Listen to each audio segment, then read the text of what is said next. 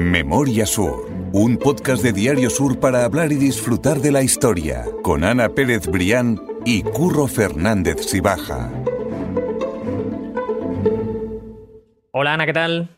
Hola Curro, buenos días. Vamos con el capítulo 77 de Memoria Sur, con el apoyo de Cajamar, que lo recordamos una semana más, como siempre agradecidos. Y déjame decirte que enhorabuena, porque ha sido una de las galardonadas en esos premios de la buena prensa. Así que tanto a ti como a Juan Cano, compañero nuestro en el periódico, quiero darle enhorabuena porque eh, son unos premios pues que van a tener su repercusión y que desde luego en Twitter ha generado ya un movimiento bastante importante y de felicitaciones. Sí, sí, pues muchísimas gracias, Curro. La verdad es que estamos muy contentos porque, porque bueno, estos premios los da un profesor universitario, Miguel Ángel Jimeno, que es una de las grandes referencias de la prensa española y, y bueno, además se presentan muchísimos trabajos. El año pasado fueron 1.800 de España y de Latinoamérica, así que imagínate, eh, felices. A Juan le han dado el premio al mejor reportaje por el fabuloso trabajo que hizo con la historia de María, de aquella chica eh, de 18 años que recibió 27 puñaladas por parte de su exnovio. Eh, Miguel Fernández, compañero fotógrafo, ha tenido el premio a la mejor fotografía por el reportaje del Alzheimer que tuve la suerte de hacer con él. Y bueno, y a mí me han dado un premio que se llama el eh, Premio Vidal Cuadras. Eh, no es por un reportaje en concreto, es por la. Por el, le dice el periodista más completo del año. Así que imagínate, estamos felices. Hombre, no, que no es para menos, así que enhorabuena, vamos a, celebrarlo. Y yo quería recordar que, como ya dije la semana pasada, estoy en San Sebastián, he visto el balneario famoso de San Sebastián por el que Málaga suspiraba en esos inicios del siglo XX, y la verdad es que merece la pena. Y que se copió, exactamente. para hacer el, fabuloso balneario. Una inspiración, y sobre eso ya contaré algo más adelante, porque he estado investigando un poco por aquí por la ciudad y hay cosas chulas que se pueden contar y que quizá a la gente le apetezca saber también por si alguna vez se deja caer por aquí, por San Sebastián. Pero hay un tema que también ocurre aquí en San Sebastián y que nos va a venir muy bien para el podcast de hoy. Y es que frente a la, bahía de la, de la, Concha, la playa de la Concha, hay una pequeña islita que se llama la isla de Santa Clara y que era una isla donde la gente que venía eh, con algún problema o algún tipo de enfermedad se quedaba allí en cuarentena. Y para el capítulo de hoy nos viene estupendo, porque nosotros íbamos a hablar de cómo eran esas epidemias de Málaga antes del actual, antes del COVID, por supuesto. Oye, qué buena la historia. La isla de Santa Clara, dices. Es la isla de Santa Clara, es una isla muy pequeñita que está justo enfrente de la playa de la Concha. Cualquier foto que vean de la playa de la Concha por, por eh, en Google la, van a ver fácilmente. Y es una islita con apenas nada, un par de, a día de hoy, un par de chiringuitos y un edificio en lo alto, que, que era un, un lugar de cuarentena. O sea que que vamos a, tratar algo muy parecido hoy en Málaga. Vamos a ver qué bueno, pues sí, sí, hoy vamos a recorrer esos pasos de qué ocurría, Curro, eh, cuando se desataban epidemias en Málaga, porque pensamos, tendemos en esa... Eh, bueno, en esa afición que yo creo que la sociedad de hoy contemporánea eh, tenemos de pensarnos en el centro del, universo, que no ha habido pandemia antes que el COVID. Y, no, no fue así. Eh, en Málaga, en el caso concreto de, Málaga, bueno, y tampoco era una excepción para la época, pues fue asolada por multitud de epidemias a lo largo de los siglos y hoy precisamente vamos a hablar, bueno, pues de cómo eran esas epidemias, dónde se trataban y cuáles eran los problemas a los que se enfrentaban los científicos y los médicos de la época.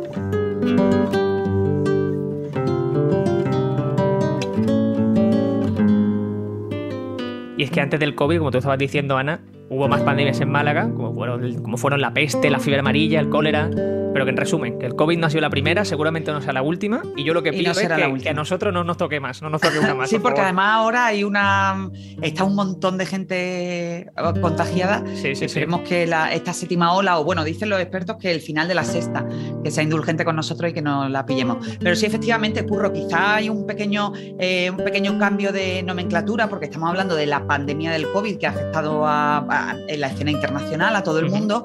En estos, en estos casos concretos de los que vamos a hablar hoy eran epidemias, es decir, circunscritas a un ámbito concreto del, territorio y de la población, ¿no? Pero bueno, no por menos eh, extensa en en el, territorio dejaron de ser menos devastadoras.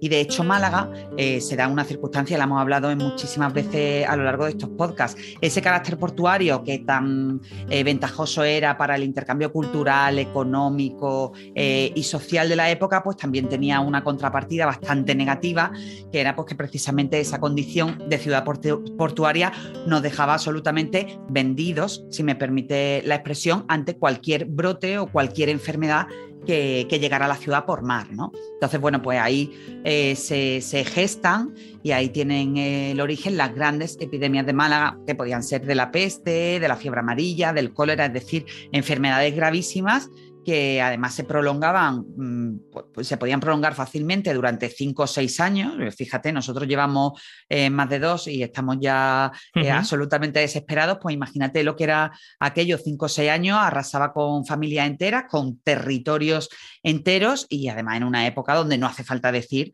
bueno, pues que los recursos eran francamente limitados, ¿no? Que no existían los hospitales tal y como lo conocemos ahora, eh, no existía ni siquiera la posibilidad de esa sanidad, ¿no? De, poder incluso elegir entre la sanidad pública y la sanidad privada, y además después los medios con los que se contaba en, esos hospitales o en esas casas de, de socorro y asistencia, pues eran absolutamente primitivos, ¿no? Totalmente, claro, porque nosotros eh, publicábamos hoy en el, en el periódico que la, venta de test de antígenos, cuando estamos grabando esto, se ha duplicado en las últimas dos semanas. Y estaba pensando yo también que qué suerte tenemos de vivir en esta época en la que, pues eso, en dos años de pandemia, por lo menos ya tenemos una posible solución, una vacuna que nos ayuda a enfrentarlo y que en esa época era algo totalmente. Era algo completamente impensable. Hoy en día tenemos la fortuna, como tú dices, de monitorizarlo todo. Ha sido devastadora la, pandemia del COVID, pero bueno, eh, tú imagínate que esto ocurre pues en hace un par de siglos o, no te vayas hace un par de siglos, vete a principios del siglo XX, hubiera sido absolutamente devastador porque como te digo, eh, Málaga como ciudad portuaria pues tenía la ventaja de que en época de malas cosechas eh, era una vía de entrada fabulosa para, para suministrar víveres a la ciudad, pues que, lo estaba pasando realmente mal y que tenía hambre, pero claro, con esos víveres pues entraban también pues, con los marineros, con todos los comerciantes y tal, pues multitud de, enfermedades, ¿no? Que representaban un auténtico eh, mazazo para la población.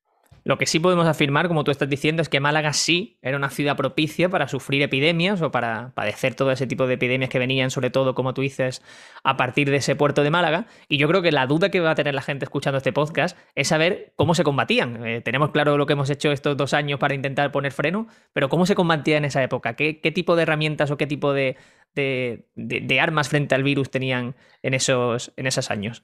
Pues mira, Curro, tenían poquísimas porque, como te digo, la ciencia estaba muy poco evolucionada y después también las, las, condiciones en las que vivía la gente pues no eran las mejores, ¿no? Tú ten en cuenta que el tema del saneamiento, del alcantarillado es algo casi casi de antes de ayer. Eh, si echamos la vista no mucho, no, no mucho tiempo atrás, eh, lo hemos hablado en algunas ocasiones, eh, Calle Lario, cuando se construye Calle Lario en el año 1891, es la primera calle de Málaga que cuenta con saneamiento propio. Mm. Es decir, antes, pues, por ejemplo, pues las viviendas vivían hacinadas la familia, los baños normalmente eran compartidos con, muchísimas más familias, las cocinas, todas las zonas comunes, es decir, toda esa circunstancia, todo ese escenario, pues favorecía que, que las epidemias proliferaran. Y después también, en paralelo, ocurrió una infraestructura hospitalaria que lo dejaba todo que desear, ¿no? Eh, primero porque no había esa conciencia de sanidad pública, eso por supuesto era una, una quimera, yo creo que ni siquiera un sueño, ¿no? que no se planteaba. Había muy pocos hospitales, apenas una decena repartidos por la ciudad y además los hospitales o bien los, los organizaban, los impulsaban y los atendían órdenes religiosas o bien, bueno, pues familias más o menos burguesas y pudientes que intentaban hacer algo de filantropía poniendo en marcha pequeñas casas de, socorro, ¿no? En cualquier caso, bueno, pues no es difícil imaginar que a más recursos, eh, pues más eh, camas, teniendo en cuenta que en los hospitales, pues a lo mejor no, no, se superaban las dos decenas de camas y que en épocas de carestía y de, de, crisis pues se iban cerrando camas y con lo cual pues la gente se quedaba absolutamente vendida, ¿no? Como, como he utilizado antes ese, término. Te voy a decir eh, algunos de los, de los hospitales que, teníamos, casi todos estaban repartidos por el centro de la ciudad y, y bueno, eran los casos del que había en calle convaleciente, bueno, pues que el nombre de la calle, lógicamente, toma eh, su, denominación por, por, el tipo de enfermos que allí estaban. Después estaba el de Santa Ana, que estaba en la Plaza de la Merced, el de San Julián, que ya hemos hablado en alguna ocasión de, el curro cuando hemos eh, hecho referencia a los castigos de la Plaza de las Cuatro Calles y que cómo la orden de San Julián asistía a los ajusticiados. Estaba también el de Santo Tomás, eh, enfrente del, del Sagrario, que lleva muchísimos años cerrado y que, por ejemplo, tiene una historia curiosa porque tenía mm, eh, muy poquitas camas, tenía 12 camas eh, para hacer, porque lo, llevaba una orden religiosa, entonces tenía 12 camas para enfermos en honor de los 12 apóstoles, una por Jesús y otra por la Virgen. Imagínate, pues qué, poca, qué pocas camas tenía, ¿no?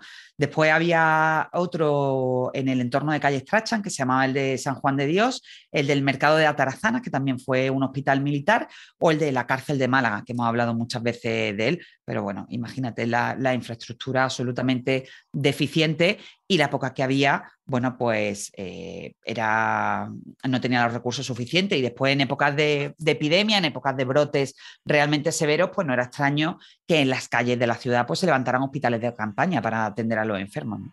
Todos esos hospitales que tú has estado mencionando que estaban distribuidos por el centro se conocen como hospitales de caridad, como tú dices, estaban impulsados por órdenes religiosas. Y a mí eso me ha hecho pensar inmediatamente en lo que tratamos también en los capítulos en los que hablábamos sobre la Semana Santa y cómo esas cofradías eh, eh, iniciales se unían al fin y al cabo para servir también como un lugar de de, dar sepultura y de dar esa, esa, vida eterna a los fallecidos. Es decir, que la religión siempre estaba detrás de esa muerte de los enfermos y de intentar pues dar una vida o una muerte en este caso más digna a los, a los enfermos de, de aquellos años.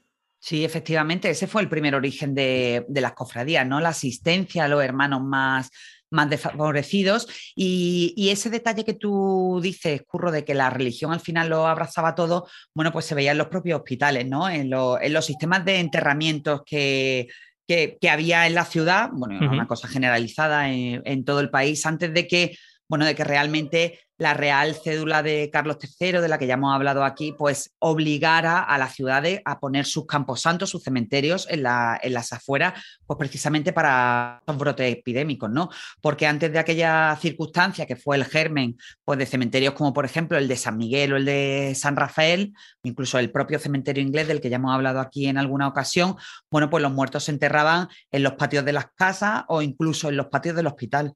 Entonces, bueno, imagínate en el caso de epidemia, de enterramientos de personas que estaban infectadas, eh, enterradas en el patio del hospital, pues imagínate lo que, lo que era aquello, ¿no? Era una, situación absolutamente insalubre, porque además todos todo esos enterramientos, que supongo yo que se harían con, con pocas garantías eh, sanitarias, pues aquello llamaba a las ratas y entonces, bueno, las ratas primero atacaban a los cadáveres y luego saltaban al propio hospital, ¿no? A atacar a los enfermos. Imagínate qué locura, curro. Claro, claro, en unas condiciones de insalubridad total y que la solución fue, pues, lo que tú decías y lo que hemos hablado alguna vez también, ¿no? El alejar esos cementerios de, los centros de las ciudades, de ponerlo más allá de los muros para que hubiese, pues, una distancia, al fin y al cabo, física entre, entre esa, esos muertos de Málaga y la, y la vida de los enfermos. Sí, pero al final la, gente, curro, eh, eh, en esa, en esa realidad, ¿no? De que al final la religión, la superstición eh, y lo que la gente pensaba que tenía que ser, porque había sido así a lo largo de los siglos, aquello fue, mm,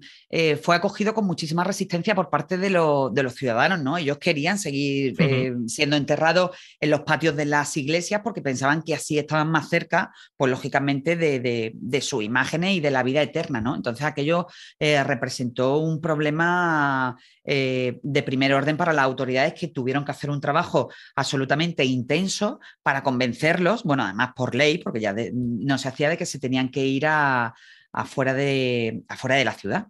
Claro, querían estar cerca, supongo que de su parroquia o de los propios familiares fallecidos anteriormente, y al fin y al cabo era, una tradición al fin y al cabo, ¿no? Es lo que, lo que ocurría en esa Málaga. Si avanzamos un poquito en el tiempo, porque estamos hablando de la, de la, Edad Media aproximadamente, si avanzamos y nos vamos hasta la segunda mitad del 19, ya dejamos atrás esos hospitales de caridad, esos hospitales de campaña que se construían momentáneamente, y ya nos encontramos con dos hospitales que son lo más parecido a lo que conocemos hoy en día, y de hecho son dos edificios que todavía siguen en pie, que son el Hospital Civil y el Hospital Noble.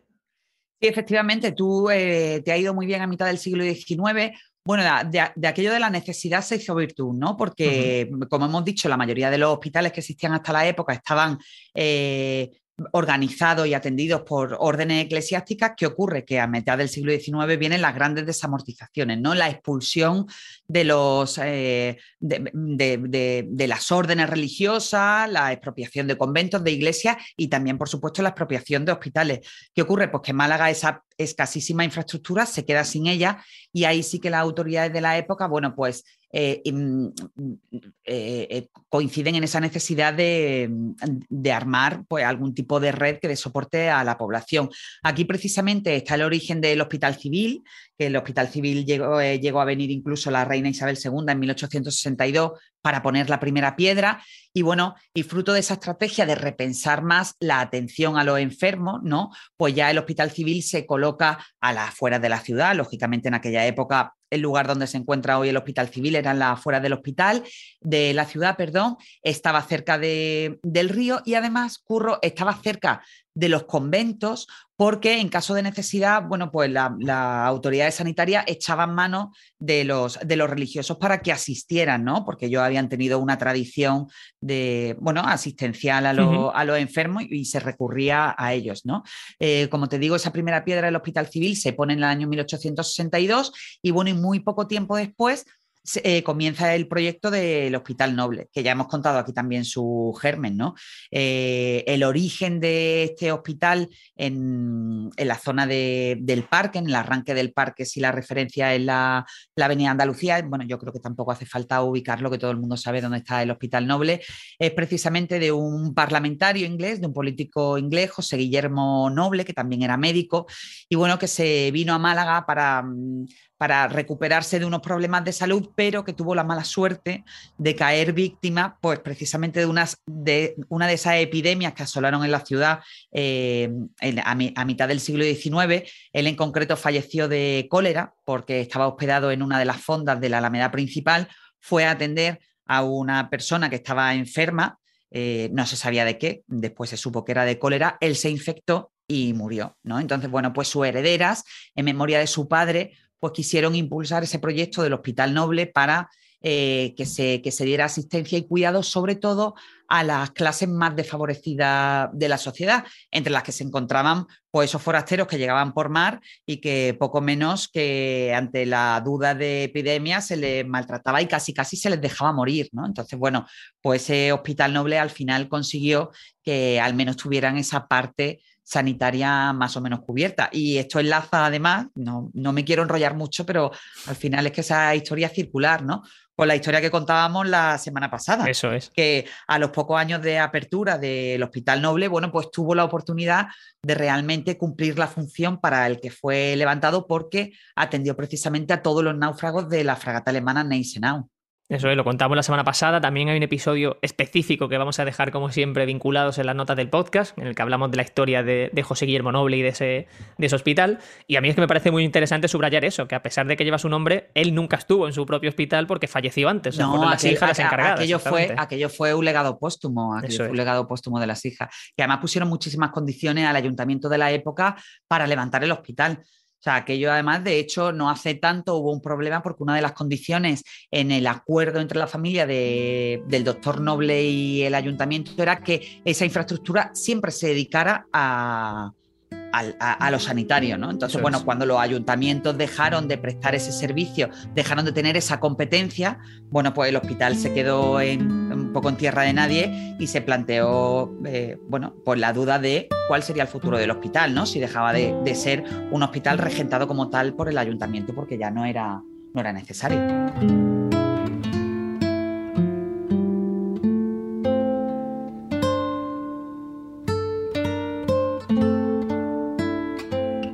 Claro, estamos hablando de que eh, había hospitales de caridad, que luego ya llegaron esos hospitales más conocidos como, como los entendemos a día de hoy. Pero claro, la vida religiosa en esa época seguía siendo muy importante y aparte la sociedad también tenía un nivel cultural y educativo más bajo. Y claro, en esas épocas de vacas flacas, la práctica de, la superchería, de todos esos horóscopos, oráculos, cualquier cosa que se nos ocurra, pues estaba a la orden del día porque intentaban dar respuesta a la, a la gente más necesitada. O sea que no todo era ciencia. Claro, y, aquello chocaba de frente con los pobres médicos, ¿no? Que los médicos eh, intentaban hacerle entender a la población que tenían que guardar unas medidas sanitarias mínimas, absolutamente mínimas, curro. Eh, por supuesto, nada de mascarilla, nada de distancia de seguridad, nada, o sea, simplemente algo de higiene elemental. y, claro, se chocaban pues con toda esa tradición eh, eh, más vinculada a la superchería que a la, que a la religión, pero indudablemente también eh, muy vinculada a la religión porque la gente, sobre todo en la época del barroco, estaba más interesada en la vida eterna ¿no? y en conseguir bueno, la salvación del alma y la expiación de los pecados que realmente la vida terrenal. ¿no? Entonces, pues aquello, imagínate, era un campo perfecto para la, para la proliferación de epidemias. Hay un par de anécdotas que se recogen en, los archivos. Mira, tengo, las tengo aquí. La primera de ellas tuvo lugar en el año 1637, imagínate, pleno siglo XVII, durante una de las epidemias de peste que golpearon a Málaga cuando un grupo de feligreses salió a procesionar a la Virgen de la Victoria, bueno, para pedir clemencia, para pedir su intercesión para que aquello terminara, desde su santuario al convento de San Francisco. Entonces se dice en la crónica, en aquel lugar se flagelaron tanto para espiar los pecados y lograr la salvación que hubo que limpiar las paredes con agua y vinagre y luego encargarlas por los restos de sangre que dejaron. Contagio incluido, por claro, supuesto. Claro. Porque tú imagínate ahí todo el mundo dándose y el que estuviera contagiado, bueno, pues al de al lado que estaría casi casi encima era absolutamente inevitable, ¿no? Eh, después el, tema, el detalle de, que la religión estaba muy metida en toda la parte asistencial era que muchos de los hospitales por las ventanas tenían vistas a las iglesias cercanas para que los enfermos pudieran seguir la misa, ¿no? Y luego hay otras costumbres y tradiciones que eran absolutamente demenciales, pero, pero absolutamente comprensibles para la época, sobre todo por la falta de recursos, que era que cuando un familiar, alguien cercano, un vecino, eh, moría, y se sabía que había muerto de, una enfermedad contagiosa, la necesidad era tal que en lugar de quemarlo, eh, de, incinerarlo con su ropa y con todo su enseres, bueno, pues sobre todo la ropa se aprovechaba para el que quedaba vivo, ¿no? Entonces, bueno, imagínate lo que aquello volaba. Y claro, nosotros estamos hablando también de, al principio del podcast de lo de esa isla de Santa Clara que te estaba yo a ti comentando, eh, que está aquí en San Sebastián y que básicamente era para hacer cuarentena en todos esos enfermos que llegaban sobre todo en barco. Y en Málaga no teníamos una isla como tal, pero lo que sí teníamos era un barco, ¿no? Que servía para, para, guardar cuarentena para esos posibles enfermos. Aunque la verdad es que no era muy efectivo tampoco, Ana. No, no era muy efectivo. Bueno, se llamaba nada más y nada menos que el barco de la salud, curro. Pero mira, no era muy efectivo por, por varias circunstancias. Primero, porque eh, también lo hemos hablado, si había más recursos, había barco, y si no había recursos, no había barco. Entonces, ese, ese barco de la salud, que por supuesto también su infraestructura era absolutamente mm, mejorable, controlaba el mar pero es que los viajeros seguían entrando también por el camino de Antequera y por otras vías de acceso a la ciudad, por tierra. ¿Vale? Y, después, como te digo, que, ese barco en el, interior, si, los tripulantes que llegaban de barcos contagiados eran muchos, pues te puedes imaginar que aquello sí era de cuarentena eh, y se terminaba con el brote, pero porque todos morían, ¿no? Porque ahí estaban completamente hacinados. Entonces, bueno, sí que es cierto que el barco de la salud tuvo una función importante eh, en aquella época, pero, pero realmente eh, no, tuvo el efecto deseado para eh, frenar de raíz con esa epidemia. ¿no? Entonces, bueno, ante esa circunstancia que ya llegó un momento en que casi, casi se, le, se le iba de las manos a las autoridades, ¿no? pues los, los sanitarios, los médicos de, de, la época, los hombres de la ciencia, empezaron a elevar la voz sobre la necesidad de aliarse con el urbanismo para, luchar contra la epidemia, ¿no? Y aquí es donde entra, también eso los más fieles seguro que, los recordarán y ahora mismo estarán diciendo, ahí entra el origen de Calle Larios. Exactamente. O sea, como una revolución urbana imprescindible para dejar atrás todo el trazado de la, de la ciudad antigua, pero también tuvo una motivación puramente sanitaria porque el, trazado aquel urbano, el primitivo, era, lo hemos hablado muchas veces, pues era una mm, eh, suerte de, nudo, de madeja, de garitos, de, casas, de, mm, lugares absolutamente cochambrosos e insalubres, que cuando había una epidemia, bueno, pues ahí se, se, acababa con una buena parte de la población. Entonces, bueno, pues la solución era eso, aliarse con el urbanismo y empezar a abrir vías, ¿no? Vías y calles, y en el caso concreto de Calle Lario,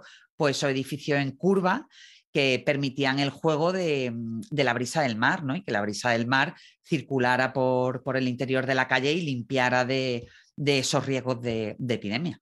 Claro, sí, básicamente con el paso de los años hasta llegar a ese eh, siglo XX, cuando ya con esos avances científicos y con la situación que tenemos a día de hoy, ya encontramos ciudades pues mucho más aseadas, mucho más aireadas también y que, y que desde luego a nivel urbanístico pues eran con el alcantarillado, saneamiento, baños propios, es decir, que ya las circunstancias no tienen absolutamente nada que ver, es otro, otro mundo. Ha cambiado muchísimo más la ciencia y eh, la infraestructura hospitalaria en los últimos 60, 70 años que en cuatro o cinco siglos anteriores. Así es, así es. Eso es una buena noticia. Totalmente, así es. Déjame antes de acabar decir que estoy absolutamente embelesado por una cuenta de Twitter que nos compartió la semana pasada unas imágenes sobre el Neisenau y sobre la Málaga de, de aquellos años, que es ¿Dónde estabas Málaga? es que me, gusta mucho el trabajo que hacen, me gusta mucho esas imágenes que nos compartieron y esa actitud en la que nos, con la que nos hablaba de, imágenes y de, y de otras informaciones. Y es que mm, simplemente quiero invitar a la gente a Hacen un trabajo fabuloso porque el, el, nombre del perfil, el dónde estaba Málaga, eh, realmente se refiere a eso, a ubicar exactamente sobre el mapa dónde eh, estaba cada cosa, una iglesia, un convento, una casa, eh, y lo ubica perfectamente en el mapa. Y la verdad es que es delicioso. Yo también, se, yo también muchas veces la miro porque además detrás hay gente que, se, se, ve que controla perfectamente y tiene absolutamente analizados por, por del derecho y del revés los archivos de mala. Me encantará, me encantará que alguna vez podamos hablar con ellos aquí en el podcast, aunque sea una. Sí, pues nada, eso es una buena idea. Si nos escuchan, ya saben que serán los candidatos en breve. Me encantará, me encantará hacerlo. Pues Ana, nosotros nos escuchamos la semana que viene y mil gracias una semana más. A ti siempre, Curro. Memoria Sur es un podcast de Diario Sur. Escucha un nuevo episodio cada semana en iVoox, Spotify, Apple Podcasts y consulta las referencias de este episodio en diariosur.es.